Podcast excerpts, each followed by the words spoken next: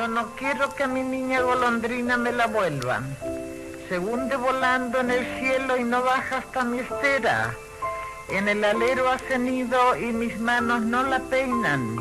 Yo no quiero que a mi niña golondrina me la vuelvan. Yo no quiero que a mi niña la vayan a hacer princesa. Con zapatitos de oro, cómo juegan las praderas. Y cuando llegue la noche a mi lado no se acuesta. Yo no quiero que a mi niña la vayan a hacer princesa. Y menos quiero que un día me la vayan a hacer reina. La subirían al trono a donde mis pies no llegan. Cuando viniese la noche yo no podría mecerla. Yo no quiero que a mi niña me la vayan a hacer reina.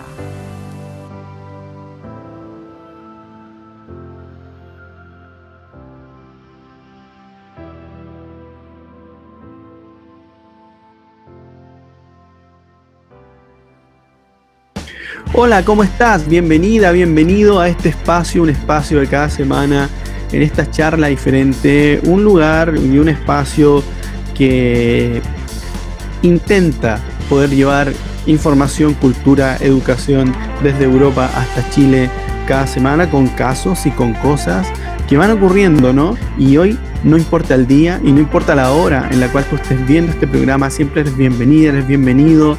Comparte la transmisión, comparte link, déjanos un like, suscríbete si no estás suscrito, invita a tus amigos, siempre estamos trayendo información a la plataforma e invitados realmente relevantes y que nos aportan al desarrollo de la conciencia del país.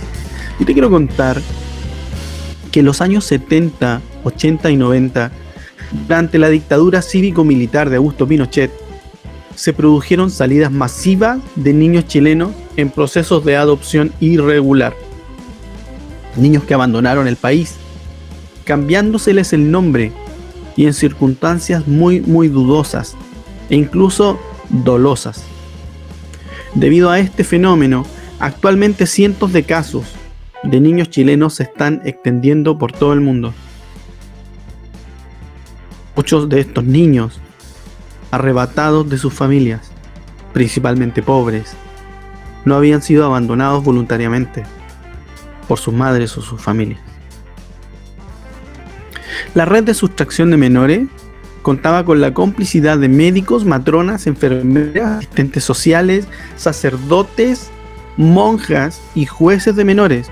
Estas tres décadas han conocido los tiempos duros de la dictadura y de la tortura, las desapariciones forzadas de personas, los secuestros, los asesinatos, las violencias eh, de todo tipo, las violaciones de derechos humanos de todo tipo, por parte de uniformados y agentes de inteligencia chilenos, dependientes del Estado. La red funcionó por 30 años hasta los primeros meses del gobierno de Patricio Elwin y entró en decadencia por el proceso de jubilación de los implicados. Muchos de los casos corresponden a madres o familias en situación de pobreza, con baja escolaridad e incluso analfabetas, que luego aparecían en documentos de tribunales autorizando la entrega de sus hijos. Como dato al margen, entre los años 1973 y 1990 se habrían efectuado más de 2.000 adopciones ilegales de niños chilenos que fueron robados de sus padres y luego entregados a familias en Suecia. Como resultado de eso, hoy están en proceso de investigación más de 10.000 declaraciones y causas judiciales que buscan verdad, reencuentro, justicia, reparación y garantías de no repetición. Esta tarde en esta charla diferente me acompaña Alejandro Quesada, chileno-holandés, fundador de la plataforma para los adoptados chilenos en todo el mundo CAO, Chilean Adoptees Worldwide. Alejandro, bienvenido a esta charla diferente. Muchas gracias, muchas gracias por la invitación, estimado Roberto. Oye, tengo una pregunta para ti, para ir al grano, porque tenemos muchísimos temas que conversar que son relevantes. Te quiero preguntar cómo nace, cómo nace CAO, la, la plataforma? ¿Por qué razón y cómo nace? La plataforma nació en el año 2018 debido a una investigación propia que yo hice hacia mi adopción. Mi adopción empieza en el año 90 y, no, 80, 1980, ¿Ya? cuando yo fui a Holanda eh, desde Chile por ser adoptado en Holanda ¿Ya? a una familia holandesa. Ok. Eh, años después, cuando en algún momento yo me sentí, digamos, un- en una búsqueda, ¿ya? Estaba, yo tenía como unos eh, tres años que empecé una búsqueda en mi, en mi mente, en que muchas personas en mi alrededor eh, dijeron que, ah, pero tú eres como, un- está en la pubertad, está rebelde, pero la verdad es que se- se- me sentí diferente, ¿eh? no Ya. diferente solamente por, por el color de, de piel, pero también por el tema de saber que yo no nací en Holanda. Entonces tenía que tener otras, otros padres, otra mamá. Esto es una cosa que a mí siempre me dijeron. Entonces cuando yo tenía cuatro años de edad, Ujú. ya me dijeron que yo nací en otro país. Mis padres adoptivos nunca hicieron un, un secreto de esto. Ok. Entonces me apoyaron en muchos sentidos, me, me ayudaron de conocer un poco más hacia mi país de origen. Pero en algún momento, durante mi pubertad, digamos, eh, nada de las respuestas a mí me, me, digamos, me, me llenaron con una, con, con, con una felicidad de, de decir, ah, ya, estoy bien y listo. No, Claro. quería saber más. Porque aquí se trata, digamos, de, y por eso estoy diciendo la, la búsqueda a la identidad, porque así es. Cuando uno Ujú. está mirando en el espejo, mira una persona, ve a una persona que es diferente a los, a, la- a los parientes en que uno está viviendo, más Claro. como, una persona adoptada. Entonces las preguntas están tan lógicas. Entonces, a mí me gustaría, eh, yo, yo quería saber si yo me parecía a mi mamá, si yo tenía hermanos, hermanas, y el único que yo tenía era una, una caja de zapatos lleno con documentos, Ya. todo en español, no, no hablé nada de español, entonces quería leerlo, pero no, no, no pude, pero eso era mi, digamos, mi caja de mi identidad, mi vida anterior, una vida como bebé. Ya. Entonces, uno de los documentos mostró eh, un, un- un documento de un juez, de un, una- de un juzgado en la Unión, Ya. que está en el sur de Chile, Ujú. y eh, ahí también mostró un nombre de mi eh, mamá. Y esto también juntos, en, como a mí me explicaron un- una razón por qué yo estaba en el extranjero Ok. diciendo que eh, la, la razón por que yo fui al extranjero era porque mi mamá no tenía la, la- los recursos económicos. Ok. Por voluntad ella, y recuerda ese- esa palabra, por voluntad ella, yo me fui al extranjero para que pudo tener una mejor vida. Entonces, para mí, mi mamá siempre era una persona en que, que- para quien yo tenía mucho respeto porque yo entendí que ella era menor de edad cuando yo nací y poder hacer un- una decisión tan potente en esta edad de decir que voy a dejar a mi hijo que puede tener una mejor vida en el extranjero, a mí me, me pareció como impresionante. Entonces, yo tenía mucho respeto por ella, eh, pero en ese momento no, no, no sabía nada más. Ya. Entonces, eso era mi historia y la historia empieza a ser una parte de, de- de la identidad de uno, ¿no?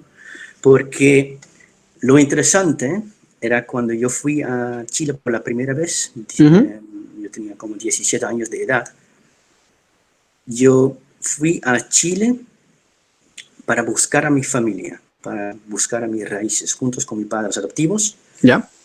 En Holanda tenía algunos años difíciles durante esa, esa época de 13 hasta 17 años. Ya no fui al colegio, no, no estaba haciendo realmente nada porque me sentí muy desconectado. Ya. Y la búsqueda a la, identidad para mí fue, fue una cosa impresionante, no, no pude concentrarme en nada. Entonces, en algún momento nosotros fuimos a Chile y nos encontramos con una monja holandesa. La monja holandesa tenía una, eh, un hogar de menores y en este hogar de menores yo también vivía por unos meses antes de irme a Holanda. Y yo me fui a Holanda porque la, la- la monja era una monja holandesa. Entonces, Ok. como ella tenía una otra hermana viviendo en Holanda que hizo la administración. La conexión. Eh, cl- claro, ahí está el enlace para que yo me fui a, llegué a Holanda. Entonces, eh, nosotros nos encon- encontramos con ella. eh, nosotros no hablamos nada de español y nosotros, es decir, mis padres adoptivos, yo, eh, los tres no hablaban ninguna palabra, no como yo hoy día. ¿Ya? Claro. pero nada, como hola, chao, buenos días, gracias, nada más. Entonces, fuimos a, a- a- a Santiago y llegamos en marzo eh, 97, Ya. eh, mucho tiempo pasado, eh, Chile era diferente como ahora, eh, y fuimos a un, un- un viaje, un viaje por, por los alrededores de Santiago, fuimos a Viña del Mar, fuimos un, un- un- un- viaje hacia el sur Ujú. para también durante el viaje eh, conocer un poco de mi país, donde yo nací, eh, las cosas interesantes, como fuimos a, a Salto de Laja, por ejemplo. Eh, fuimos a, a varias partes y llegamos a un pueblo que se llama Payaco. Payaco es el pueblo donde yo nací. Ok. Está en, en, en el sur. En este momento todavía era, el, eh, creo que la, la décima región, no sé, era la región de los lagos, Ujú. cuando los ríos todavía no Sí, existían. sí, sí. Entonces, eh, llegamos y fuimos a buscar. Y ella siempre decía que tenía todos los documentos y todos los recuerdos de todos los niños que fueron hacia ella, a través de ella a Holanda, que fueron más o menos como unos 100, poco más. Entonces, de todos ella sabía la historia. Entonces, me contó La monja. La, la monja, sí, sí. Ok. Me contó que tenía recuerdos que cuando yo me fui, por ejemplo, eh, cuando yo, yo era recién nacido, mi- mi- había una abuela mía que dijo que no, es importante que con Alejandro todo va bien y estaba muy luchadora mi abuela por, por el asunto de que a mí me iba bien. Hoy en día sabemos diferente, pero en ese momento no sabíamos diferente. Claro. ¿ya? Entonces nosotros teníamos toda la confianza en la monja, porque al final la monja también nos llevó hacia, hacia el sur para intentar reconocer a mi familia. Eh, Y se Ahora- supone que es una representante de Dios y tiene valores morales. También, claro, claro, o sea, también. La gente cual- cree. Claro, y cualquier parte donde ella, ella llegó tenía su cruz, su, su, su- Claro, traje, como no, no tan formal, pero igual un traje de monja, ¿no es cierto? claro. Y la gente lo- la recibieron con mucho respeto, eh, porque Chile, como sabemos, es un, país, y yo creo que en ese instante más como ahora, pero bueno, dejamos eso al lado, un país católico.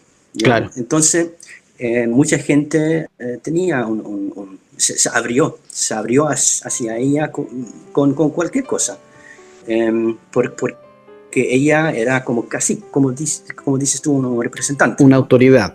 una autoridad, claro. Entonces, lo interesante de todo ¿no? es que nosotros llegamos al sur y ella tenía un nombre de mundo donde trabajaba mi abuela, donde yo eh, nací, supuestamente. Ok. Y en ese fondo se llamaba Fundo Los Venados. Ujú. El día de hoy, cuando yo recién estaba ahí, no, no funciona ya, ¿no? Como con ese nombre. Ya. Eh, pero eh, en, ese, en ese lugar donde yo nací había un, un galpón, al lado Ahora lo- una casa. Ahora lo estoy mostrando ah, para que la gente lo pueda ver. sí, sí. Y esa foto lo hice yo y durante las últimas, eh, eh, el último momento cuando yo estaba en Chile. eh, y lo que pasa es que para mí en este lugar todo empezó. Es mi, mi lugar de nacimiento. Ujú. Entonces, eso es el punto cero para mí. Es como el punto de donde todo empezó en algún momento. Ah, En ese momento, en 97, habían algunas personas eh, afuera trabajando y la monja eh, preguntó por un nombre, nombre de mi abuela. Y la gente no, no, no sabían, pero después alguien o algo así, alguien lo recordó y dijo que a lo mejor está en tal y tal calle en Payaco. Claro. En, una vez en Payaco también nosotros fuimos al hospital, nos encontramos con una persona que trabajaba hace, hace no sé cuántos años y supuestamente también era la persona que estaba durante que yo nací, durante mi nacimiento estaba juntos con mi mamá, porque ella era como trabajador del hospital que, ¿cómo que se llama este? Em, como ayudando a las personas que, Asistente. embarazar. Sí. Y fue impresionante todo, porque imagínense, yo estaba buscando, yo, yo conozco que yo soy de un otro país desde que, o sea, yo lo tengo claro desde yo tenía cuatro años de edad. Entonces, todos los años buscando, llegando a ese punto, eh, eh, fue una maravilla, obviamente, fue impactante. Teniendo 17 años, yo creo que eh, más todavía, porque Claro. yo- yo me sentí humilde, pero también grande ya, ¿me entiendes? Sí, claro. Eh, y hacer una- una- un viaje así fue impresionante. Bueno, en algún momento fuimos a la dirección que nos dieron en, en el fondo de los venados y eh, en esa dirección no había ninguna persona. Y solamente había una persona, pero no, no tenía nada que ver con, con mi, un pariente mío. Por casualidad, la monja eh, se corrió al otro lado de la calle y yo me acuerdo bien, en la calle Balmaceda, en Ujú. y se fue a una casa, tocó la puerta, salió una señora de tercera edad, juntos con una niña chica, y nosotros estábamos sentados en su furgón, eh, estábamos mirando desde, desde el furgón hacia afuera, viendo que la monja estaba hablando con la señora, vino con la señora al furgón y nos señaló de, salir del furgón y dijo que Alejandro, te quiero, eh, te quiero que conoce a tu abuela. Wow. Tal cual. Un- una cosa tan emocional y también por el asunto que la búsqueda, el, el- el el conocimiento de estar en otro país que se llama Chile, de un, de un pueblo que se llama Payaco, estando en ese momento allá y estar conectado con una persona, escucha, ni siquiera que yo hablé el idioma, pero no, no, no, no importa. Porque hay una conexión de los ojos, hay una conexión de, de muchas cosas, la energía y Sí. todo, que se sabe, que se reconoce algo, que se sienta algo, que, que se siente bien. Entonces, toda la búsqueda estaba como, estaba cerrado ese ciclo. Ujú. Y yo feliz, obviamente, porque cuando yo, yo estoy ahora en- en- en- juntos con mi abuela, significa también que ella va a saber dónde está viviendo mi mamá. Claro. Claro. Entonces, fue una de las preguntas mía y la monja lo preguntó a ella y claro, ella sabía dónde estaba viviendo mi mamá y mi mamá vivía en Reumen, un pueblo un poco más hacia, hacia adentro. Y interesantemente, fuimos a, em, fuimos a, de vuelta a Valdivia, donde teníamos una pensión, para la- el siguiente día volver a eh, Valdivia, perdón, a Payaco, para encontrarnos con mi abuela para irnos a la casa de mi mamá. Una vez que llegamos a la casa de mi mamá, había un campo con nada en su alrededor y algún árbol, algún calponcito, una casita pequeña y mucho campo, mucha tierra. Y había una persona cuando llegamos en el furgón con un, y fue muy interesante, una persona con un traje eh, rosada, un, un, un pulmonar, eh, ¿cómo que se llama? Un, un, eh, Lila. un, un- un- un- claro, un, un, shirt eh, de, de color. Una chaqueta de color. Claro, pero el Bien. color rosada era, llamaba, llamaba mucho la atención. Ok. Entonces mi mamá adoptiva dentro del auto dijo, "Ah, es- ella puede ser tu, su- tu mamá. Y yo no sé por qué, pero yo, yo le dije, no, no, yo no sé por qué, pero no, no, no, no, lo- No, no me calza. No, no, no, no, no. Y lo interesante de todo es que quién era la mujer en traje rosada y a dónde se fue nosotros no sabemos hasta el día de hoy, porque nos, no, no la hemos visto Ya. Pero en los alrededores no había nada a donde ella pudo irse. Hoy día, hablando con mi mamá, todavía no sabe de, de quién tenía que ser. Pero los dos hemos visto a esta persona. Claro. Muy interesante. A veces se dice, es la magia del sur. Claro. Sí. Entonces, en algún momento eh, nos, nos bajamos del auto juntos con mi abuela. Había un señor que se llama Ernesto, que es el, eh, el marido de mi mamá, hace, hace años, hace el día de hoy también. Y eh, em, estaba viendo en los alrededores, estaba, en- estaba parado. En algún momento llegó una, una persona, una persona eh, pequeña. Eh, Yo no soy tan, tan, tan alto, pero ella era- más pequeña como yo. Y mm, tenía un, un traje de negro con, con bolsitos de blanco, una cosa así. Y se vino para mí, pero cuando ella se vino hacia mí, ya sabía que no, ella es mi madre. No puede ser ninguna otra persona que mi madre que ella. Es imposible. Y yo creo que hasta el día de hoy, cuando se ve una foto juntos nosotros dos, eh, yo, yo creo que la gente entiende que yo no necesito una prueba de ADN para mostrar o saber o entender o conectarme con esa persona que Claro. no hay otra persona en el mundo que puede ser mi mamá. Claro. Muy interesante. Pero, ojo, nosotros no pudimos hablar. Faltó el idioma. Claro. Entonces, lo que, lo que había dicho la monja entre ellos y lo, lo, lo- lo tradució, pero nosotros no sabíamos nada y no entendimos nada.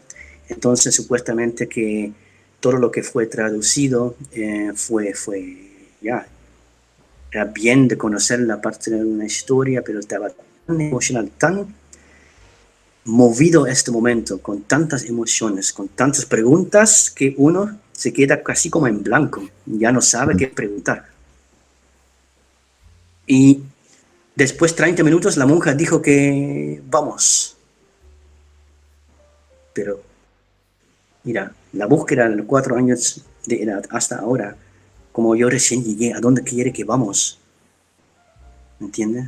Era Claro. tan extremo. Pero ojo, nosotros no sabíamos nada de una De experiencia relacionado a esto. Claro. Nosotros no teníamos una otra experiencia de referirnos. Entonces, con toda la confianza en la monja, fuimos, porque estábamos pensando, ella va a saber mejor que nosotros. Entonces fuimos. La verdad es que esta cosa hizo en alguna parte más daño que, que- que yo, yo pensaba antes. Pero por lo menos yo hice una decisión de volver a Chile para vivir. Ya. Y cuando, lo antes posible, pero yo tenía 17 Claro. años, no tenía colegio, no tenía nada. Entonces yo fui a hacer la Academia de Fotografía en Holanda, Ujú. trabajando para esto, para poder pagarlo. y en 2021 yo volví, pero de vacaciones. Entonces Ya. con una mo- mochila más grande que yo, me fui con una cámara fotográfica y buscando a mi familia. Nos- nos- no- nosotros estamos hablando del año 2021, Claro. perdón, 2001. 2001. Y en 2001 no había internet como ahora, no No. había Google Traductor, no había Google Mapas, nada. Entonces, yo tenía un papelito con una dirección de una persona que a lo mejor sabía dónde puedo encontrar a mi mamá, pero ese papelito era un papelito con una dirección en, en- en Los Lagos, ya cerca a... Era un pueblo muy pequeño también. Em, entonces, yo llegué a los lagos después de haber corrido mi país también, pero solo. eh, llegando a los lagos, llegando, ojo, otra vez sin conocer el idioma, tan blanco, yo me fui. Llegando a los lagos había un, un taxista, un taxista que yo dije, no, no dije nada, pero punté al papelito, punté a mí y a él, mostrando el papelito otra vez, él lo leyó y dijo, ya, ya, sube. Entonces, yo subí, entonces él, como yo me, me veo como una persona que, claro, viene del sur de Chile, Claro. y no pude hablar, para él también era interesante. Yo hablé un poco con un libro de turistas, Ya. nada más. Entonces, como en Chile hablan a veces muy rápido, Sí. Y con modismo. eh, es como eh, para mí en este instante, a veces cuando las personas hablan era como una palabra de cinco minutos, tan larga, ¿me entiendes? claro. Pero ent- entendiendo, no nada, no, no pude separar las palabras en una frase. Entonces, eh, el, el taxista me llevó a esa dirección, tocó la puerta, una puerta como de, de madera, Ya. y salió una mujer. Y lo único que yo dije era Alejandro Holanda. Y la mujer, oh, Alejandro de Holanda, y no sabía quién era la mujer. Pero ella me conoció. Entonces yo feliz de estar con una persona que por lo menos Sabía quién era. quién era, quién era yo. Claro. Entonces yo entendí tres palabras. Mamá, hospital, Valdivia. Y con esas tres palabras el taxista todavía estaba. Y yo al taxista, Valdivia, ¿cuánto? ¿No? Porque es una cosa internacional, cada una, cada una Claro. lo entiende. Entonces él dijo 10. Ya, 10 luquita. Bueno, entonces vamos. Entonces la tía, al parecer, era una, una prima del marido de mi mamá. Ya. Eso yo solamente descubrí después, como años después. Pero la, la tía dijo, eh, no, no, no, no, no, porque es muy caro y me llevó para adentro, para, llevamos un cafecito, un pancito, pero yo no tenía hambre. Con esas tres palabras, yo quería ir. Entonces, eh, la, la, la tía me llevó para adentro y al final fuimos a tomar una micro a Valdivia Ya. y estamos en una micro en Valdivia lleno con gente y yo creo que gran parte de, la- de este viaje me, me- estaba tan, tan pensando, tanto pensando.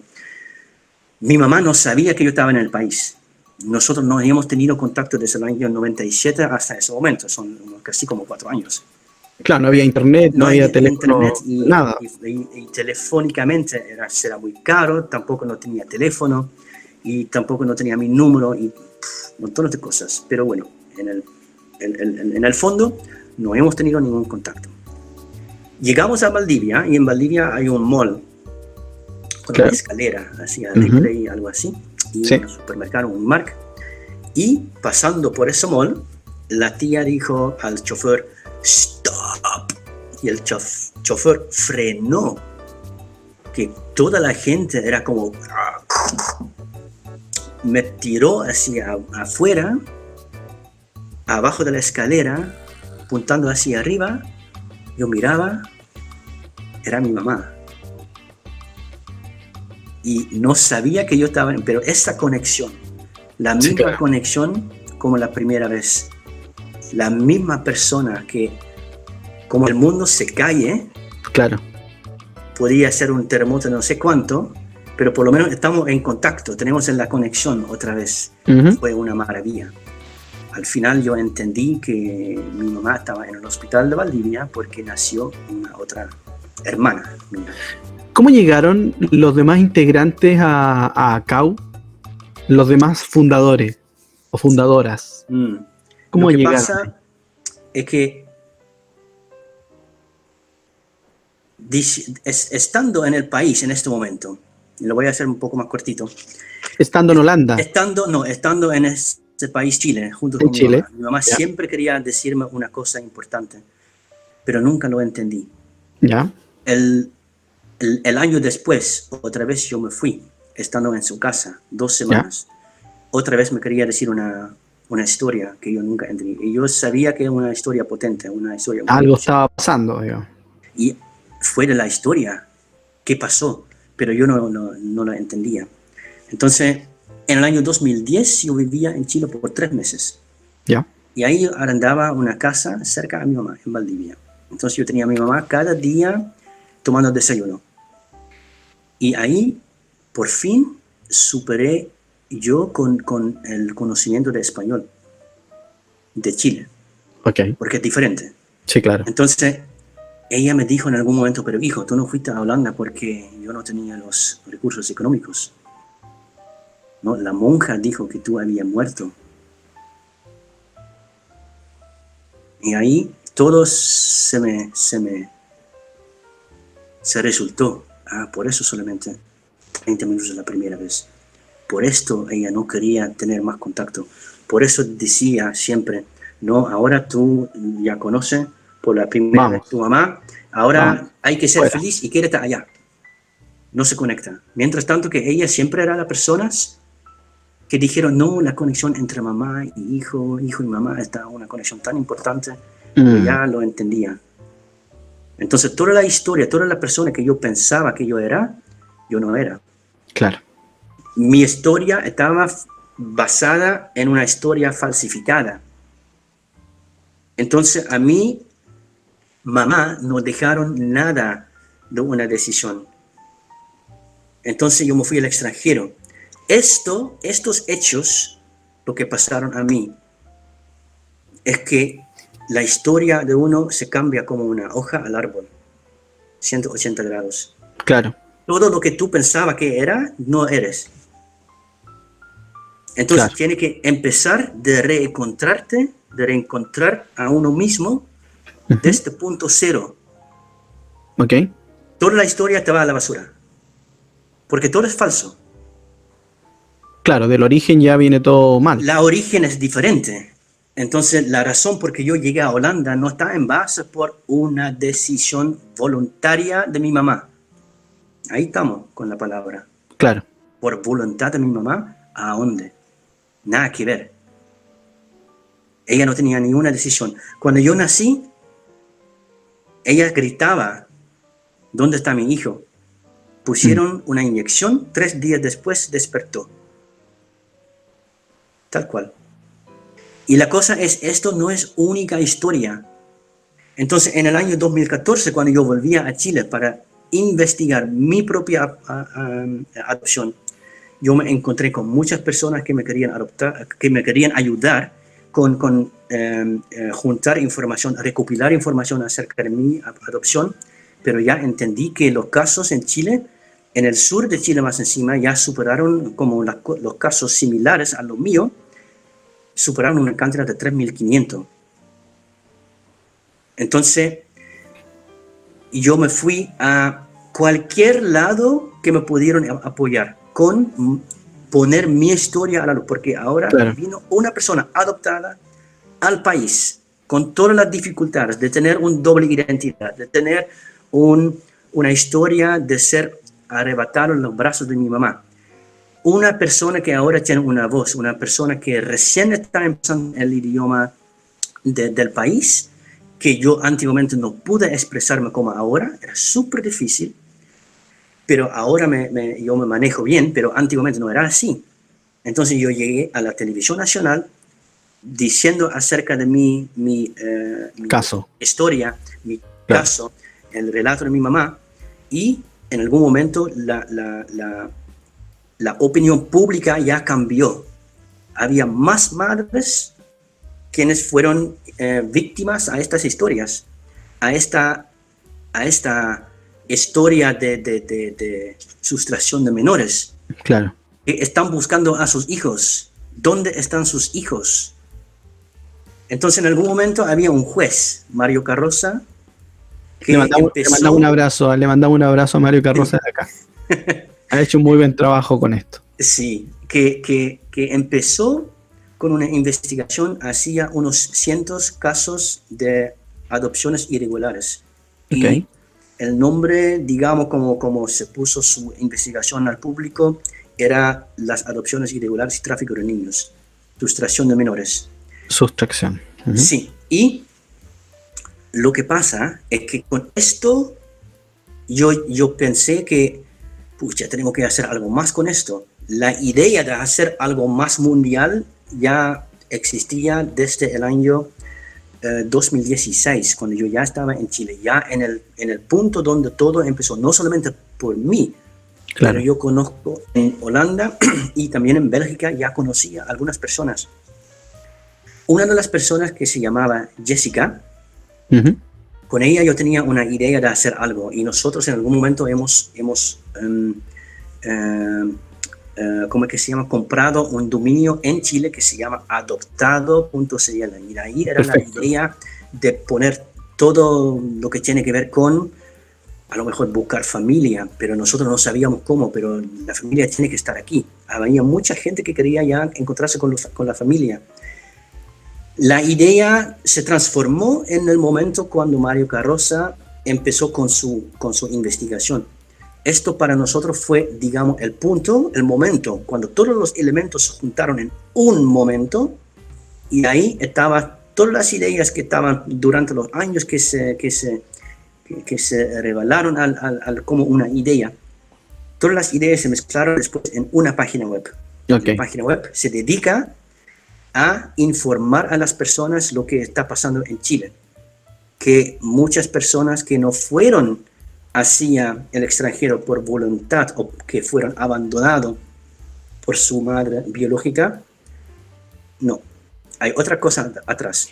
En este momento, em, las personas en el extranjero no hablan español, igual como yo no hablaba español. Claro. Entonces la idea de la página web es transmitir toda la información y traducirlo a inglés para que todo se lo pueda entender la página web está lleno con, con artículos Que, sí. Aquí estamos, aquí estamos poniendo, aquí estamos poniendo abajo el, la dirección web por si hay algún chileno que esté viendo esta transmisión en algún lugar del mundo y sienta que también pertenece a este lugar, que se pueda contactar con la, con la organización para que le puedan orientar, ¿vale? Así que uno de los fundadores es la Jessica, la Jessica Pinchaira. Eh, y ella tiene una historia similar. Y la otra fundadora con quienes hemos llevado todo a un siguiente nivel es la, la María Angélica, que también tiene, tiene una historia de ser adoptado. Y los demás representantes que tenemos ahora ya en 13 países, porque sabemos que nosotros fuimos enviados a 19 países en total. Ahora Eso te quería preguntar. ¿Cuáles son, ¿cuáles son a, tu juicio de la información de la interna que ustedes tienen? ¿De qué países principalmente eh, están la mayor cantidad de niños adoptados? Mira, una mayor cantidad se encuentra en los Estados Unidos, okay. Italia, Suecia, pero también en Alemania, Francia. Em, lo que más tienen niños chilenos por ser adoptados allá son Dinamarca, eh, Bélgica, eh, tenemos eh, Canadá, Australia, eh, Suiza, Austria, Noruega, parece que hay algunos en Grecia, también se escucha a veces Perú, Argentina, México, Uruguay. Okay. Ahí se escuchan algunas personas, algunos sonidos que o llegaron después o fueron adoptados por, a estos países. Pero todos nosotros, y también es interesante de, verlo, en Chile nosotros no somos adoptados. Nosotros fuimos hacia el extranjero por ser adoptados allá. Por lo tanto, una adopción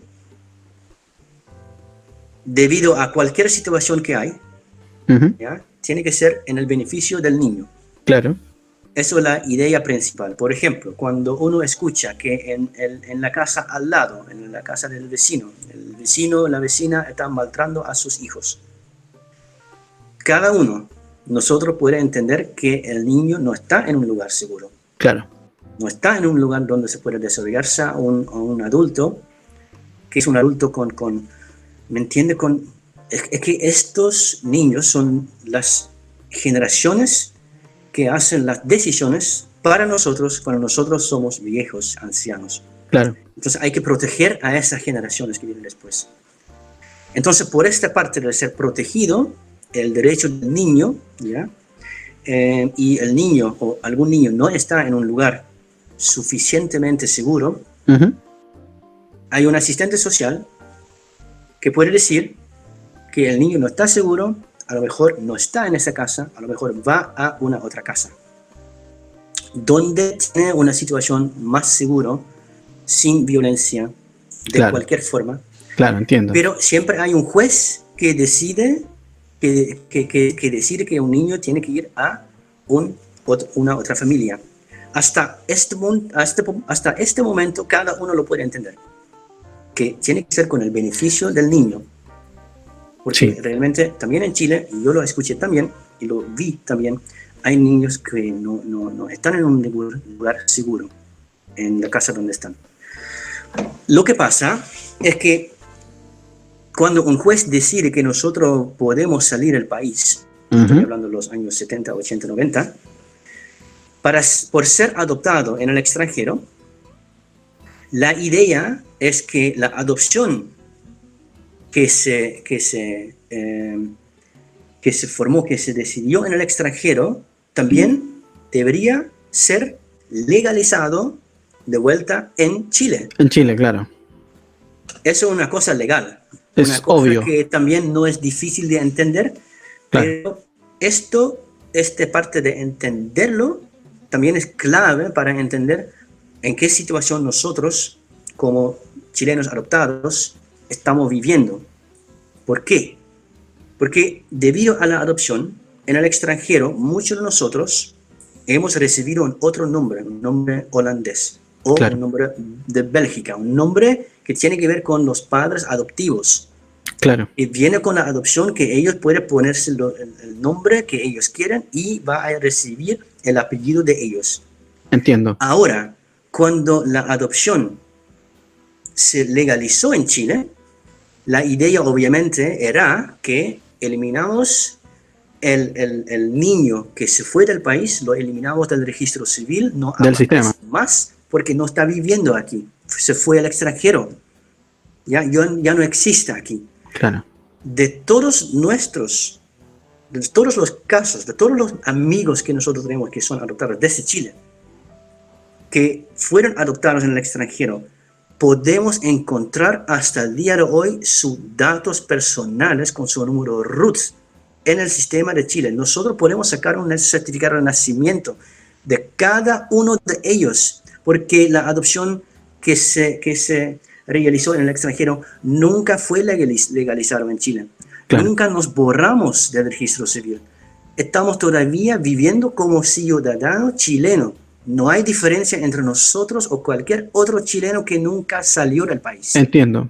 Entiendo. Podemos comprar una casa, trabajar, empezar con una empresa, votar. Quiero, quiero comentarle algo importante a la gente. La diferencia entre legalidad e irregularidad, que no es lo mismo. No. ¿sí? En estos casos, eh, aparentemente ha habido casos de irregularidad, Mm, porque los procedimientos han sido ficticios. Sí. Porque según lo que tú nos contabas, en el caso de tu madre, no hubo voluntad de ella de desprenderse o abandonar al hijo. Claro. O en muchos casos, por el propio trauma de lo que estaba viviendo o en las condiciones educacionales que tenía de comprender o estar consciente de lo que estaba haciendo, muchos de estos casos son legales. Porque tenemos un documento, una sentencia de un magistrado que estipula que cumple con la ley, pero son evidentemente irregulares porque el modo como fue sustraído el niño es irregular. El delito no está en el documento, el delito está en el modo como el niño fue sacado del lado de su madre, con engaño, con mentiras.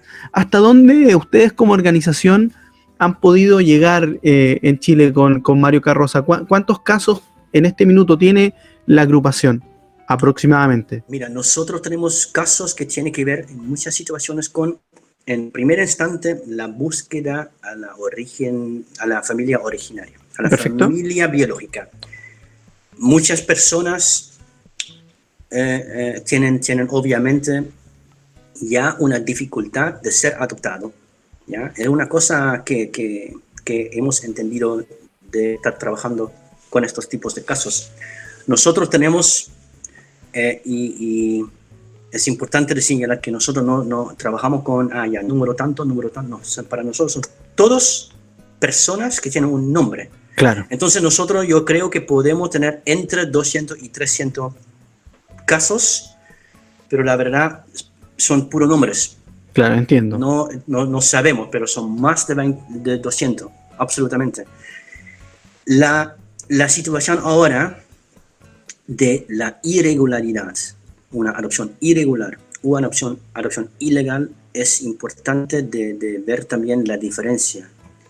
Es decir, en una forma simple que una adopción irregular tiene que ver que administ- administrativamente no está hecho correcto en base de, por ejemplo, una parte de la irregularidad es que nosotros todavía somos chilenos, ciudadanos chilenos. Pero ¿en qué parte la adopción llega a ser una adopción ilegal? Ilegal es cuando la versión de la mamá no corresponde con la versión que se muestra en los documentos de adopciones. Sí. Está firmado por un juez, un magistrado, un- a- ante una notaría. Ahí estamos hablando de que la adopción es ilegal. Aquí le estoy mostrando yo a la gente, ¿ah? le estoy mostrando el contrato, o sea, más que el contrato, el certificado de adopción tuyo. Obviamente hemos eliminado algunas cosas de ahí, pero Mm. ahí está la prueba gráfica de, de lo que estamos conversando. Eh, en Chile, mira, te voy a contar algo. En Chile se repitieron estos casos y, y todo, lo, y todo lo que nosotros sabemos explotó cuando el sacerdote Joanón reveló que era una práctica recurrente eh, sacar a los niños de Chile hijos que nunca volvieron a ver a su familia. Algunos niños salieron de Concepción, la octava región, mira, paradójicamente desde el hogar del buen pastor. Y la monja que realizaba esos dichos, esos nexos, eh, se encuentra en este minuto inubicable, desapareció. Eh, aquí el delito es sustracción de menores, literalmente, independiente, como ya les decíamos, que hayan sido adoptados regular o irregularmente. El delito de base es sustracción de menores y es un delito grave. Yo te quiero preguntar, Alejandro, ¿cuál fue el costo económico que tu familia tuvo que pagar para poder eh, tenerte como, como niño adoptado eh, en su familia? Ellos tuvieron que, Es- yo sé que hay mucho dinero de por medio en Hay, muchísimos hay- hay casos. mucho dinero y yo creo que hay, hay siempre hay casos eh, con, con un dinero mayor o menor, Ya. pero nosotros escuchamos que hay, hay casos entre unos, digamos, un mil de euro entre 80 mil euros. Y una gran diferencia. Sí, claro. Cuando lo pongamos en, en, en, en el tiempo, cuando lo ocurrió, mil euros no Es es, mil euros como era No, no, no. antiguamente en los años 70. Es, es muchísimo dinero. Claro, podemos decir con toda la inflación y el cambio de- de- económico, cam- cambio de los años, que eh, como yo vi, el- el- el- las boletas, los costos totales para los abogados en Holanda, para que todos los procesos en Holanda también, porque también eh, en Estados Unidos, por ejemplo, podemos ver que los costos de los abogados son altos, son súper altos, son costos demasiados. Y a lo mejor en Chile no, no, no había un costo tan, tan alto, pero todo legalizando después y toda la, la cadena que vino después llega, en el caso mío, Ujú. eh, a tener un precio de más o menos unos, si no me equivoco, 20 mil euros, Ya. que en ese, yo creo que podríamos decir que son unos em, 20 millones de De pesos chilenos. Sí. Ponga esto en el, en el En tiempo, el la- tiempo, o sea, es claro, o en sea, el eh, contexto. de o sea, te podría comprar dos casas eh, con con ese terreno. dinero. Claro, Claro, con, claro. con terreno y auto a la puerta. Imagínense que nos- yo, yo ni siquiera tengo una situación, un, un caso, digamos, que es el más caro. No, nosotros Sí. hemos escuchado casos que, es, que no, no, no, no- hasta que yo no lo puedo entender. Aquí lo que tenemos claro es que tenemos dos familias que fueron víctimas Sí. y el Estado fue victimario, literalmente, por medio de una organización o una red creada por funcionarios públicos Sí. en concomitancia y en concurso. Te quería preguntar si tú tienes información dentro de los casos que la agrupación de ustedes maneja, si es que hay más congregaciones religiosas eh, involucradas en este tipo de, de ejercicios, Sí, entre sí. comillas. Lo que pasa es que nosotros escuchamos que muchas veces hay, hay sacerdotes y monjas involucradas. Ok. Nosotros sabemos que la iglesia tenía, y no, no tanto ahora, pero tenía una gran influencia en, en- en, eh, en todo el país en, de, de Chile, no solamente en Chile, Claro. pero nos, nos focamos en Chile. Había una gran influencia de la, de la iglesia. Hay que ver también que, como recién hemos investigado un- una, una parte de las épocas, poner todo en el contexto, lo que pasó aquí en Holanda, pon- Claro. pon- pongamos como, como eh, ejemplo Holanda, ¿ya? Ujú. Pero el ejemplo Holanda estoy diciendo como ejemplo porque en muchos países aquí en Europa pasó algo similar. Nos pongamos de vuelta a los años 50, cortito, ¿ya? Donde había realmente una situación en Holanda cuando una persona, una niña, una mujer joven, sin tener o eh, ser casado, un hombre, eh, llegó a ser embarazada, había una gran, gran eh, vergüenza para la Para la familia, para claro. ella. Los Sí. años 50 también había monjas aquí trabajando, ¿ya? En las escuelas, en todos los rangos, monjas que realmente sacaron estos niños de estas madres. Nunca supieron más. Aquí en Holanda se habla de 25 mil madres. Que pasó algo similar como las madres en Chile. Entonces, Claro. ¿dónde está el enlace? Con las monjas, con, el, el- el- con la El iglesia. poder judicial, claro. Exacto, porque es interesante de señalarlo. ¿Por qué? Porque en algún momento en Holanda esta época ya se fue. Entonces, como salimos a los años 60 y 70, en los años 60 pasó algo interesante que a nosotros aquí en Holanda llegó con las imágenes en los primeros televisiones de las guerras en Vietnam, en Corea del Sur, donde había un, los países como pff, al piso con Claro. niños que no tenían ningún futuro.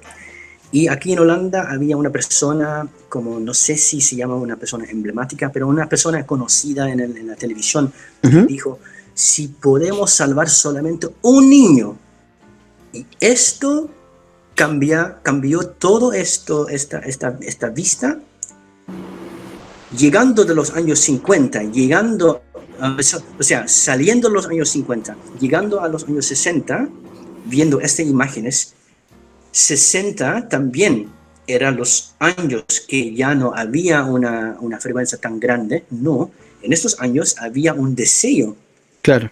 un deseo a tener un niño, pero había en este momento un- una vergüenza cuando uno tenía ya un matrimonio, pero no pudieron tener sus propios hijos. Entiendo. Esto fue la frecuencia de la década de los 60. 60, sí. Entonces, cuando lo pongamos en el contexto, juntos con las imágenes de los países, los países con, donde andan niños pobres en la calle, que no tienen ningún futuro, supuestamente, y aquí había una persona gritando en la televisión, si nosotros podemos salvar una, uno de ellos, hacemos algo bien.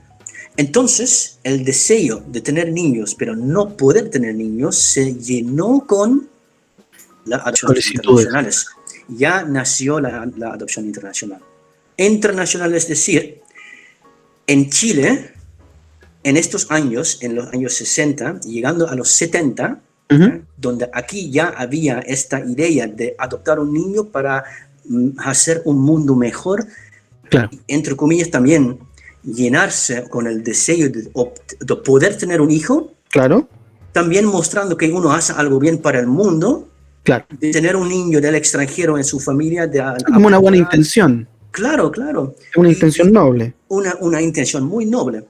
Pero en este momento, donde en Chile todavía hay, o sea, existe en los años 70, que es una vergüenza de tener un niño cuando uno tiene menor edad, Claro. ¿ya? algo que nosotros hemos visto en Holanda 20 años antes, en los años 50, Ujú. en los años 70, eso todavía ocurrió en Chile, y la iglesia y las monjas, sacerdotes, hicieron un ofrecimiento con las preguntas desde, ¿cómo se dice?, el primer mundo, ¿ya?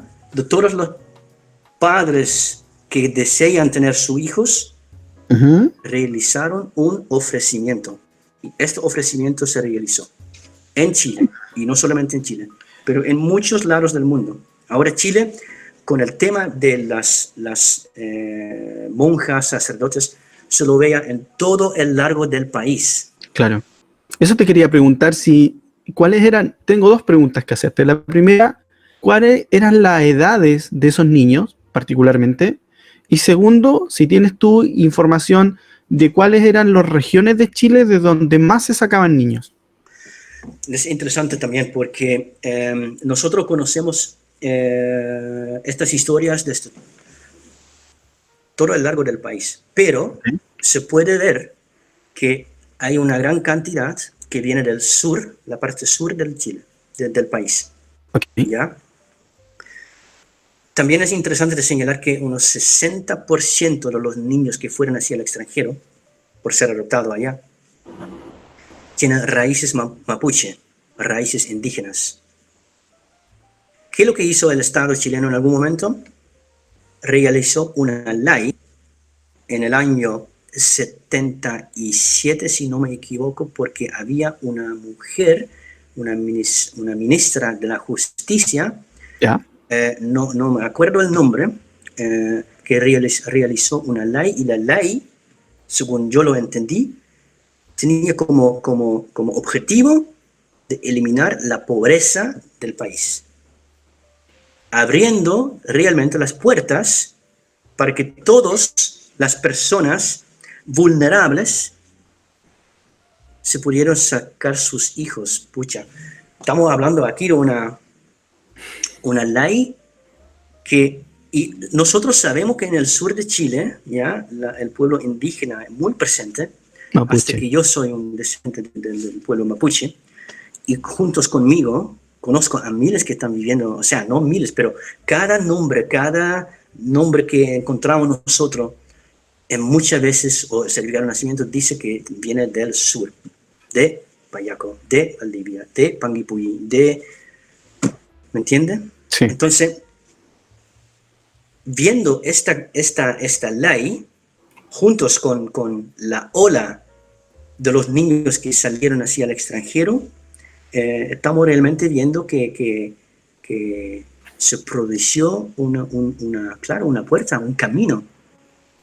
Madres vulnerables, es decir, menor de edad, ¿ya?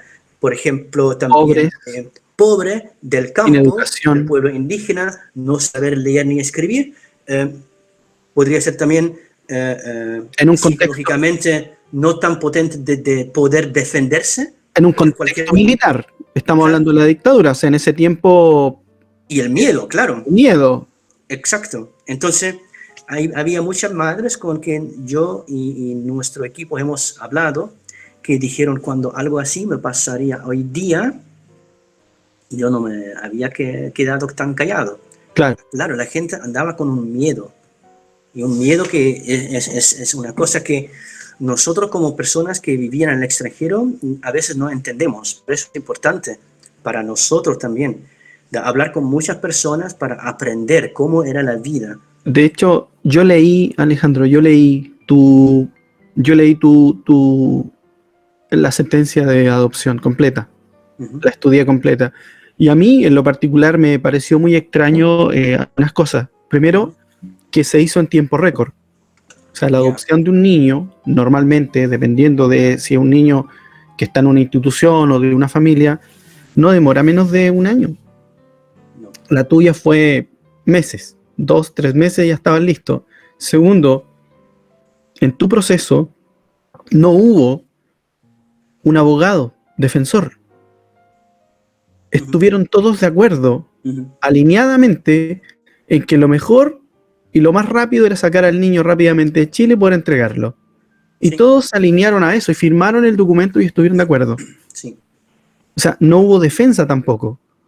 Tercero, en el documento se cita, primero tu madre tenía 14 años. Yo te quiero preguntar con, con todo el respeto posible, digamos, si tu madre tiene algún tipo de escolaridad si en ese minuto, a los 14 años, ella estudiaba o no estudiaba, porque depende mucho de eso, es porque, porque no es el único caso, el, de tu madre, digamos. Hay muchos, miles de casos de madres iguales. Entonces, por eso quería preguntar, si ella estaba a los 14 años en condiciones de poder decidir si quería o no regalar a su hijo. Ujú. ¿Y qué escolaridad tenía? Claro, yo creo, yo sé que ella fue al, al colegio. Ahora eh, desconozco si ella en este momento, en este instante particular, estaba en, en el colegio. Eh, lo que yo me acuerdo, los, las eh, eh, conversaciones que yo tenía con ella, eh, sí, estaba en colegio, pero en el momento cuando ella eh, estaba embarazada, yo también sé que mi abuela, por ejemplo, que en alguna forma me puedo imaginar que eh, también estaba, no es decir involucrado, pero estaba por decir em, conectado con mi mamá, a lo mejor hablando con la monja.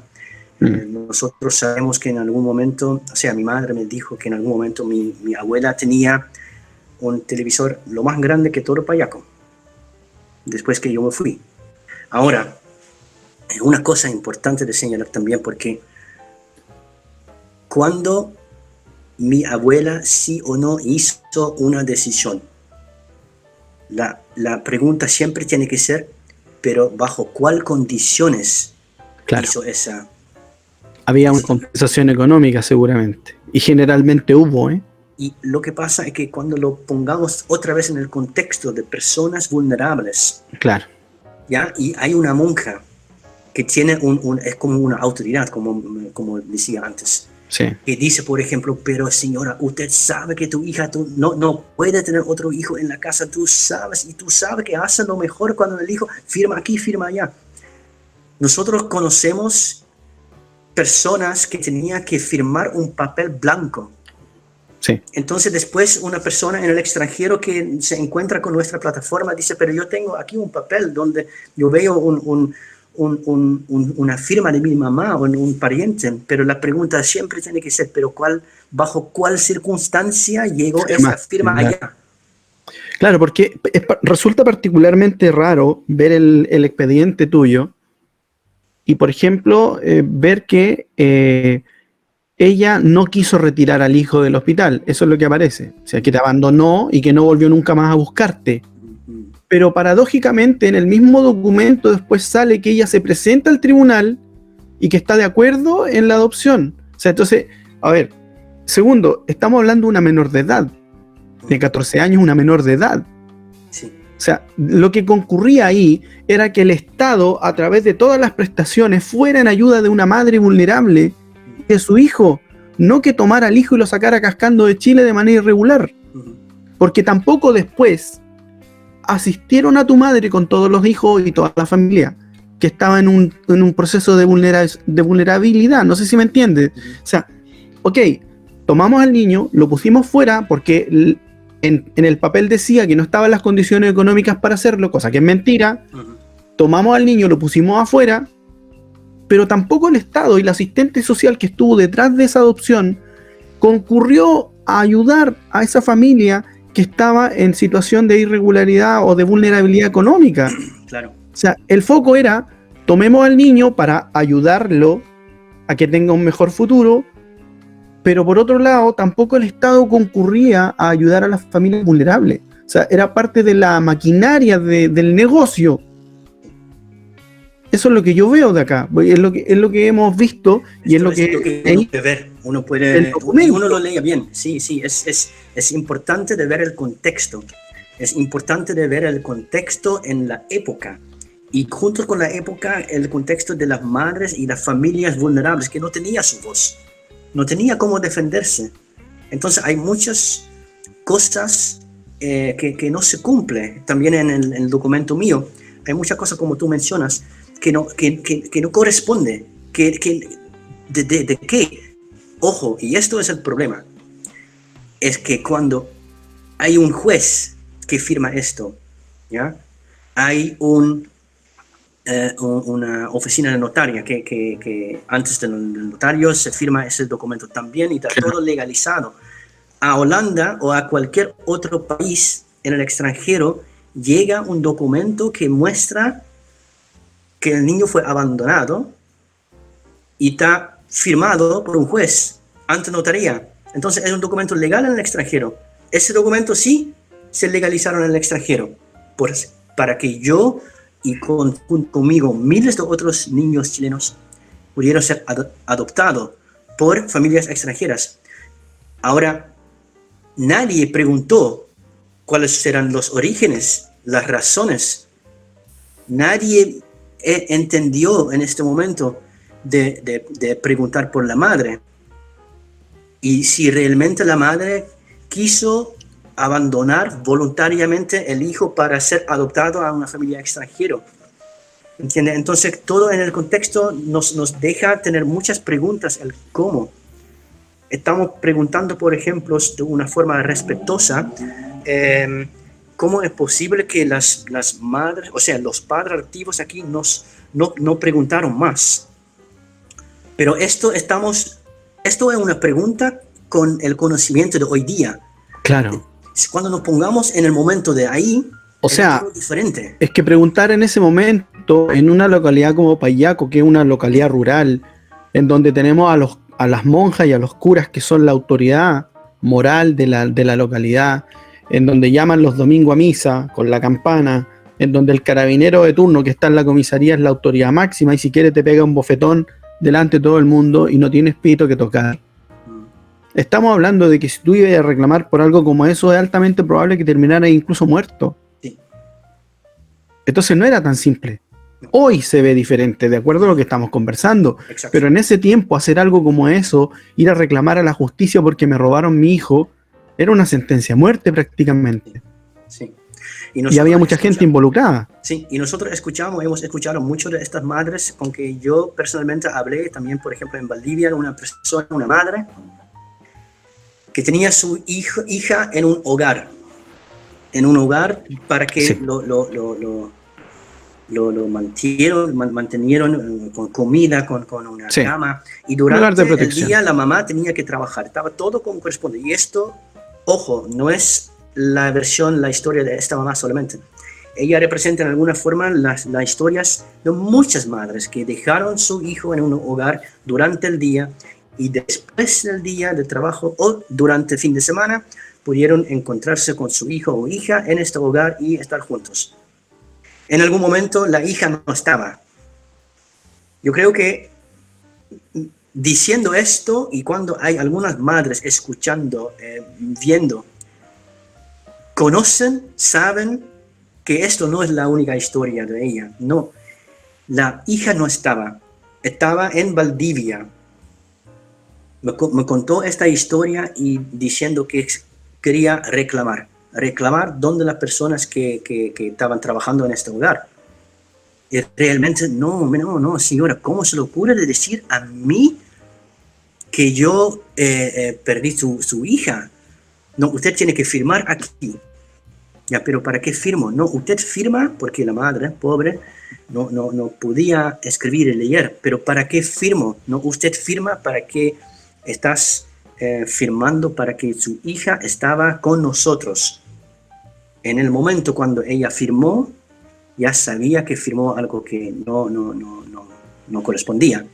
Mm. Después también fui, fue a reclamar.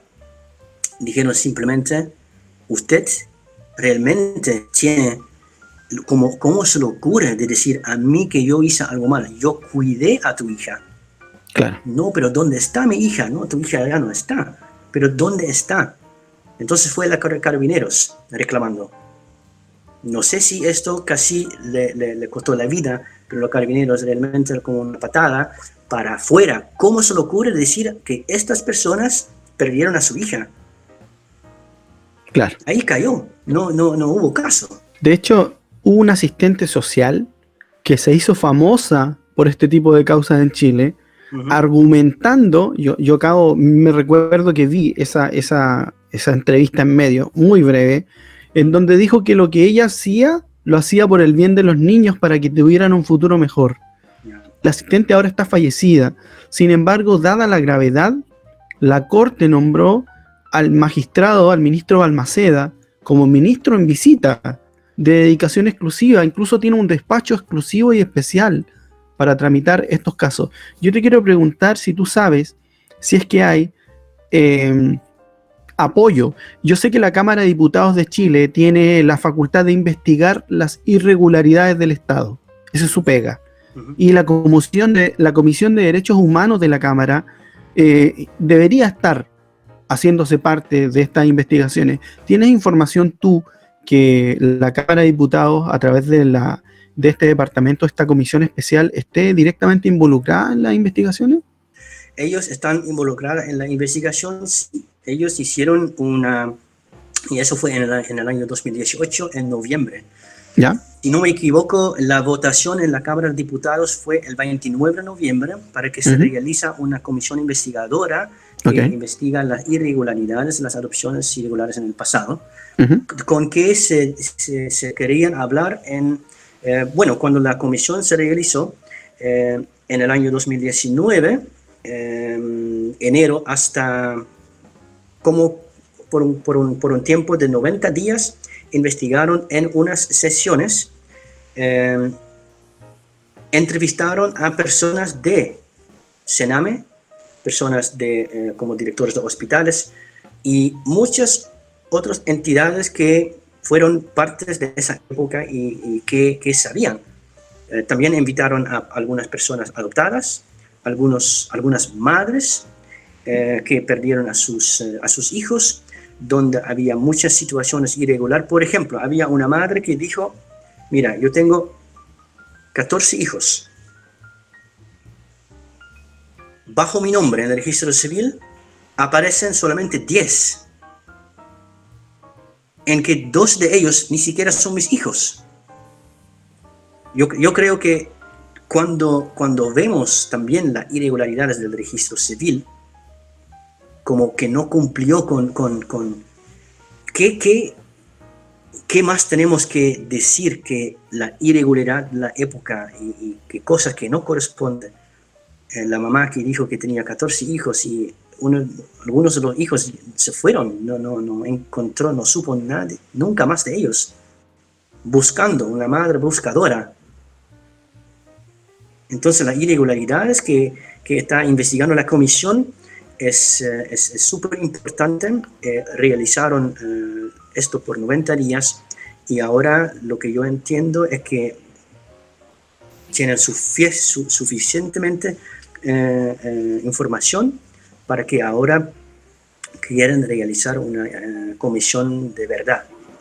Ahora, ¿en qué parte, en qué, en, qué parte esto está? desconozco, eh, yo ahora estoy en el extranjero, un poco menos conectado a Chile, eh, pero no, es, es una cosa sí, es, lo, lo, realizaron en la Cámara de Diputados, sí, una cosa importante. Yo tengo acá en mi poder, y te voy a pedir que, que me des unos minutos para poder leer esto que es importante. Tengo las observaciones finales de María Cecilia Erazo Venegas, mm. que es asistente judicial, asistente social, perdón, abogado, perito judicial, en comisión de servicio de manera extraordinaria eh, del ministro en visita, eh, don Mario Carroza Espinosa. Eh, y este documento es de la Corte de Apelaciones Santiago del 24 de diciembre de 2018, en donde en ese documento María Cecilia Erazo establece las formas, y por eso es súper importante que podamos leer esto, porque puede haber un hijo o alguna mamá que haya pasado por esto y que al escucharlo gatille algo que haga a esa gente tomar contacto con ustedes. Primero, sustracción del recién nacido.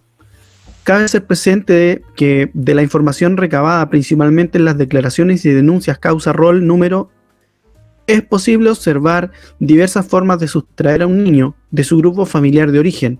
Los ejemplos más reiterados en estas situaciones son 1. Al momento del parto, le informan a la madre que el recién nacido nació muerto y con malformaciones congénitas, por lo que no es adecuado que lo vea. Como se trataría de un no nato, no se le entrega el certificado de parto y tampoco eh, el cuerpo para su inhumación. Le informan que será enterrado en una fosa común o será sujeto de investigación para la ciencia, entre comillas, para que ninguna otra mamá sufra lo que tú estás sufriendo. Segundo, el otro caso es el de partos múltiples, se le informa a la madre que el primer lactante viene muerto o con problemas graves de salud, que concentre toda la energía en el segundo que sobrevivió al que efectivamente le permiten ver.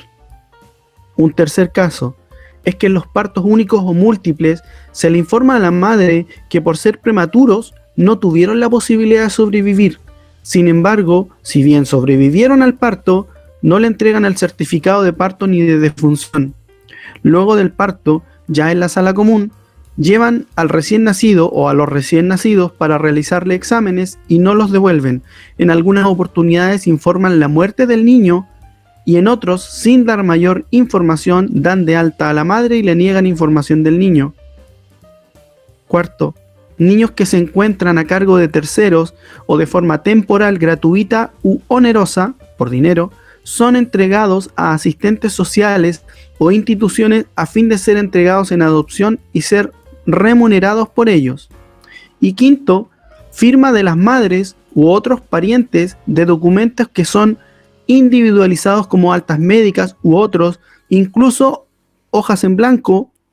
Lo anterior se deduce por analfabetismo de la madre, presiones, miedo o engaño realizado por terceros. Cabe hacer presente a la fecha que ya se han incorporado más de 66.000 datos que tal como se mencionó anteriormente se distribuyen los antecedentes de 1.238 niños con antecedentes completos, principalmente asociados a las asistentes sociales Telma Uribe y Esmeralda Quesada, 1.621 registros parciales de niños provenientes del registro del Sename a partir de 1988, 201 niños por los cuales se han realizado denuncias en la presente causa, 19 en tribunales, 28 establecimientos de salud, y 24 organizaciones involucradas en la salida de niños del país con fines de adopción. Yo te quiero preguntar, Alejandro, después de leer esto, ¿cómo viste tú la reacción de tus padres holandeses al enterarse de lo que les había pasado a ellos también como familia? una situación que pasó ahí es, eh, primero que no, lo, no lo pudieron creer y yo creo que es importante de mencionar y de señalar que va a ser la reacción de muchos padres adoptivos que no lo pueden creer. Porque no tenemos que olvidar, primero, que los padres adoptivos también se lo pueden decir como son, son víctimas. Claro. ¿Ya?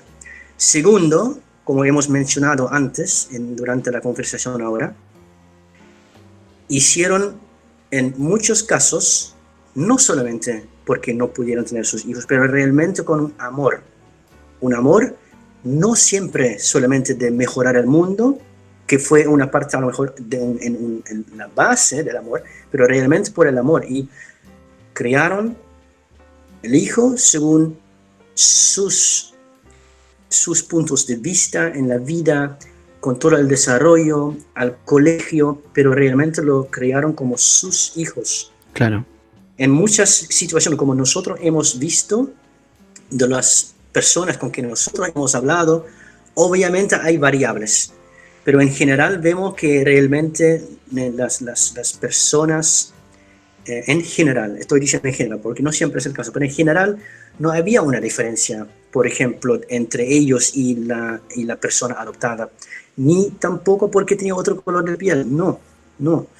Lo que pasa es que cuando estamos viendo, mostrando la realidad que pasó en Chile o en cualquier otro país, es súper difícil para una madre, padre adoptivo que se acepta esto, lo que ocurrió, de una forma en un momento, un minuto. Claro. Porque es casi, y yo creo que es una cosa psicológicamente, que casi se están no negando el amor que, que, que, existía, eh, ni, ni, tampoco siempre el, el tema de, de, de, por qué no estás como graciado, como, como que se llama, tiene que ser de... de claro tiene que ser humilde porque, porque nosotros debemos invitar a nuestra familia. Entonces, todo esto Agradecido. viene a la agradecida, claro. Todo esto viene al, al superficie con muchas preguntas de ellos también, porque ellos piensan, pero ¿qué, qué, piensan, ¿qué piensas tú? que, que nosotros hicimos algo mal. Claro. Entonces hay un rechazo de, de simplemente aceptarlo. Y no solo eso, también hay sentimientos de culpa, porque no hay ninguna mujer decente que se sienta bien sabiendo que a otra madre le quitaron a su hijo para que ella pudiera tener el propio. Y yo creo que esto también es una cosa que a lo, a lo mejor nosotros como personas adoptadas podemos pensar algo así, pero preguntarlo en palabras tal cual, yo creo que igual no es, es difícil, es complicado. Yo a veces, cuando yo estaba con rabia, por ejemplo, años pasados, cuando yo entendí que mis padres adoptivos no pudieron aceptar la historia de mi mamá, yo estaba pensando, pero ¿qué, qué dices tú? tú? Tú dices realmente entonces que mi mamá biológica es tan mentirosa. Claro. Pero para mí tampoco no funciona. Claro. Porque yo veo las emociones con que, con que ella me, me, me dijo, me dijo la, la historia, la, la, versión de ella. Y por último, juntos. hay más de 10.000 casos iguales. O sea, Y- y claro. no es uno puntual.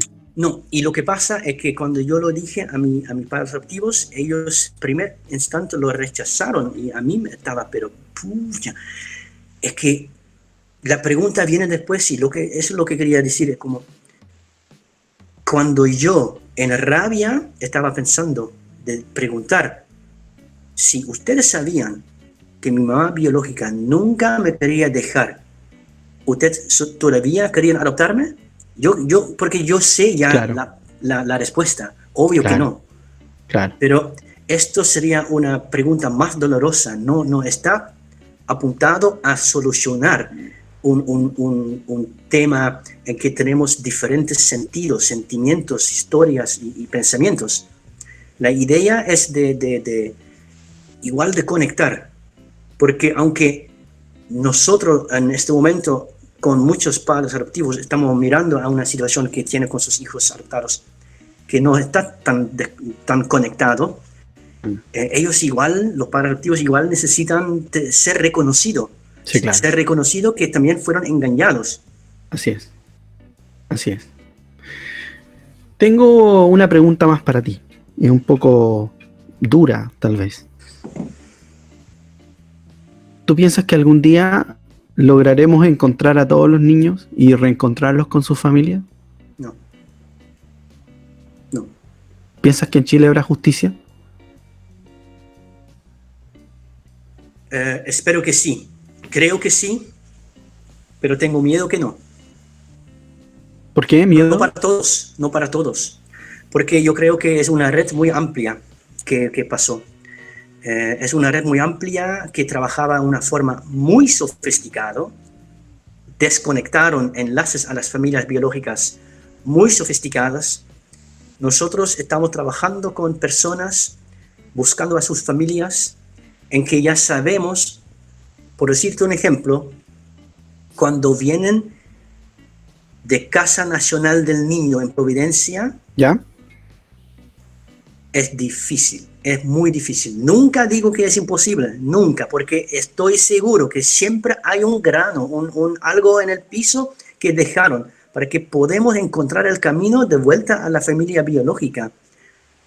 Pero sí, Casa Nacional del Niño cortó sofísticamente, potentemente, todas las eh, eh, conexiones con la familia biológica. Y lo digo porque aquí se, se habla también de una cosa que se llama apropiación.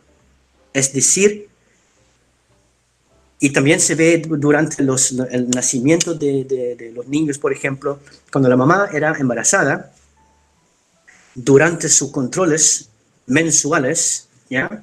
Ya fue apuntado, ya fue como apuntado como esta mujer, esta niña, cuando viene a, a- a dar a luz a su hijo o hija, ya estaba destinado por ser sacado del lado de la madre.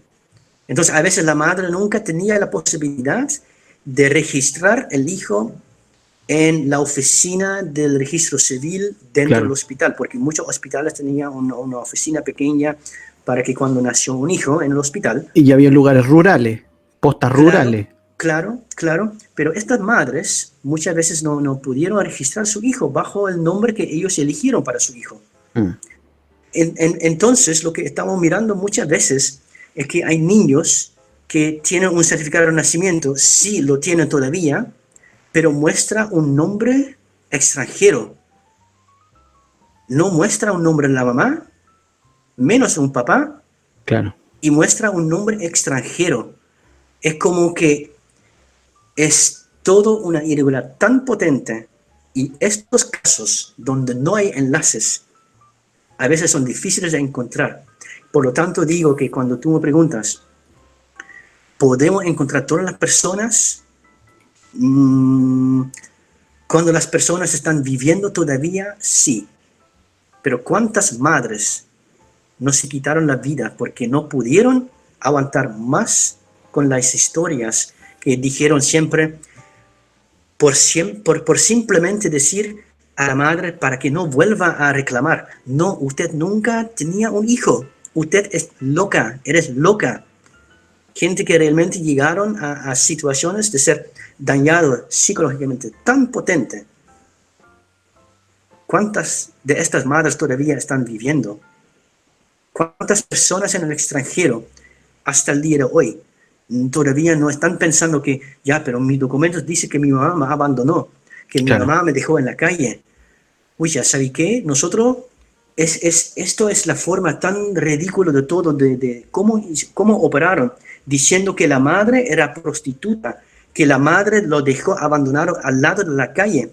Yo hablé con algunas de las madres mostrando ese documento oficial del juez, donde ella no estaba presente, diciendo que no, ella dejó el hijo al lado de la calle y lo encontraron y lo, lo enviaron al extranjero. Y hablando con la mamá, nunca, nunca voy a dejar mi hijo a la calle, a mí me la robaron. Entonces, imagínense, esta historia de estar abandonado al lado de la calle, llega a una persona adoptada al extranjero y no quiere tener el contacto porque dice, no, a mí me abandonaron Claro. no quiero nada que ver con mi mamá. Imagínense. Entonces aquí nosotros tenemos un gran labor. Por eso es tan importante eh, estar, eh, estar en esto y, y- y hacer este programa. Por eso consideramos tan relevante mostrar esta realidad. Eh, ¿Cómo podemos ayudar nosotros a la, a la agrupación, Alejandro? ¿Cómo los ayudamos? La sociedad chilena, el pueblo de Chile, la gente que hoy día está mirando este programa en muchísimos países del mundo, ¿cómo los apoyamos? ¿Cómo los ayudamos? para compartir la historia, para compartir esto, para hablar con personas, para que no silenciarse. Yo sé que en Chile es diferente, es difícil a veces de, de hablar o abrirse la boca, pero estando más encima en el sur, pero no solamente en el sur, pero como yo, como yo viene del sur, ¿cuántas personas que cuando uno menciona esta historia de- del país, hay siempre una persona que dice, ah, y yo escuché algún, alguna vez de mi mamá, de mi tío, de mi tía, de cada uno conoce a alguien, pero cuando cerramos la boca, nada pasa. Solamente de, de- de ver la historia en los ojos, no negarlo, pero hablarle, podemos hacer un cambio. No al- al- a la historia donde todo ya pasó. Esta historia no lo podemos cambiar pero con el conocimiento de hoy día, con las personas adoptadas en el extranjero, que no se cierra la boca, apoyando a todas las madres y las familias que perdieron a un hijo, nosotros vamos a hacer la lucha aquí por, por el otro lado del mundo Claro. y así hacemos cambios, para que todo esto va a ser una parte de la historia y nunca más vuelve, nunca más repite una otra vez. Entiendo. Tiene que ser algo de la historia. Adopciones internacionales no funcionan. No funciona porque ni solamente están enviando una persona al otro lado del mundo, donde toda la información genética es diferente, también donde se ve diferente, donde las costumbres están diferentes, porque se puede sacar el niño de Chile, pero el Chile no se saca del niño. Claro. Exactamente. Y es exactamente igual con el pueblo mapuche, 60%. Se puede sacar al mapuche de su tierra, pero no se saca de la tierra del mapuche.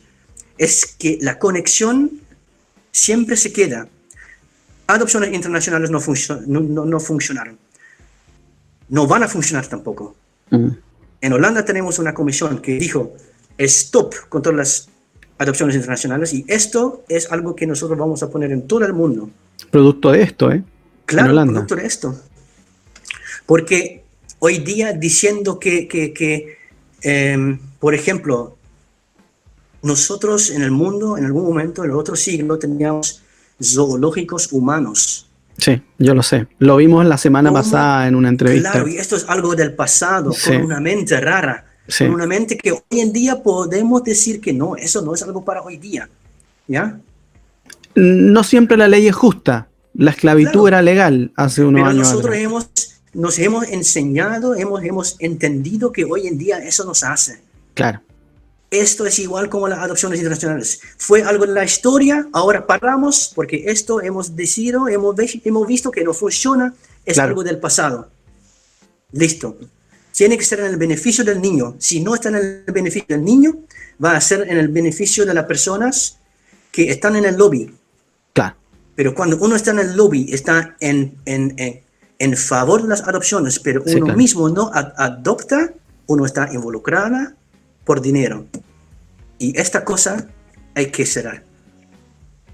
Tiene que ser en el Estoy- beneficio del niño. Entonces, el primer instante, Ajá. soluciones locales. Porque si no puede estar en la familia el niño por, por, por cualquier situación difícil, hay una familiar que pueda hacerlo, que pueda ocuparse del niño, o si no, dentro de la misma familia, dentro del mismo alrededor, mismo pueblo, mismo país, La misma patria, claro. la misma patria, antes de enviar un niño a la chucha del mundo, donde todo es diferente. Claro. No, eso no, ya no. Y perdiendo la conexión con sus raíces, absolutamente. todo. Yo con, con, con, porque yo vivía allá por cinco años, recuperé el idioma, pero hay muchas cosas que todavía no recuperé y nunca voy a recuperar tampoco. Mm. Y esto es una cosa que tiene que, que tiene que ver con una aceptación. Sí. Yo por mí lo puedo hacer. Estamos apoyando a personas que también puedan aceptarlo, porque no es fácil.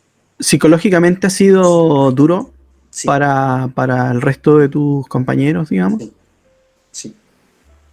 Sí, estamos mirando porque nosotros aquí en Holanda también, yo estoy conectado a muchas otras personas adoptadas por, de, de otros países, muchos otros países. Y estamos, un- estamos mirando a una situación similar. Ok. Sí, el daño psicológico es adopción, es el único, la única separación, el único daño, pero separación, digamos, en que la víctima debe ser agradecido. ¿Cómo así? como nosotros hemos, nos, nos, nos separaron de nuestras familias, nos separaron de nuestra patria, nuestra cultura, nuestro Claro. idioma. Y a nosotros aquí, en esos alrededores, en los países a donde nosotros fuimos, siempre están diciendo, no, tiene que ser agradecido. Claro. Porque podría estar pasando hambre seguramente ¿Por qué en otros sitios. Pasar hambre, pero ¿de qué? ¿En qué, en qué nivel? ¿En qué nivel? ¿Bajo de qué? ¿En, en, en, en, en qué situación? ¿En el punto de vista de los países aquí? ¡Ay, qué maravilla! Donde todo se trata de dinero, donde la Claro. conexión familiar ya se perdió. Claro. Tenemos que ser felices con esto, en vez de estar juntos con nuestra familia, que es un derecho humano, Y con nuestra patria. claro, Sí. ¿Quién dice? Porque cuando yo estaba viviendo, por ejemplo, en la arena en el sur de Chile, yo no Ya. sabía otra cosa. Entonces yo estaba feliz. Estoy Claro. seguro de esto. Claro. Feliz es una cosa tan amplia. No siempre tiene que ser tan, no siempre tiene que ver con dinero. Muchas veces uno se ve cuando no hay dinero, ahí uno entiende y, siente que realmente es una sonrisa. María Cecilia Erazo eh, escribe en uno de los análisis que hace eh, respecto de la declaración de abandono del niño y dice que en documento entregado voluntariamente por Esmeralda Quesada en abril del 2018, existen casos en que si bien la madre no verbaliza la intención de entregar a su hijo para que sea adoptado por terceros, no lo retiraría del hospital al momento de la alta del niño. Lo anterior se produce no solo al momento del nacimiento, sino luego de interacciones producto de los problemas de salud, observándose en forma recurrente situaciones de desnutrición y deshidratación de lactantes o preescolares. Además, los niños ya señalados también eran declarados abandonados aquellos que se encontraban internos en CONIN, la Corporación para la Nutrición Infantil, con guardadoras del Servicio Nacional de Salud o en hogares residenciales que no habrían recibido visitas frecuentes de sus familiares. Todos esos niños eran catalogados en abandono y por supuesto eh, susceptibles de adoptar. Querido amigo, estamos llegando al final de la entrevista, pero antes yo siempre tengo un juego en donde la gente transpira mucho porque yo les digo, respire porque esto eh, ocurre así yo te voy a decir una palabra o te voy a nombrar una persona y tú me tienes que responder con una palabra que venga primero a tu cabeza. ¿Ok? Vamos. Partimos. Respira, ¿eh? porque vas a tener que respirar aquí. Mario Carroza. El juez investigador. Justicia. Ojalá. Telma Uribe, asistente social. No la única. Familia adoptiva. Maravillosa. Poder Judicial chileno. Desafío. Holanda.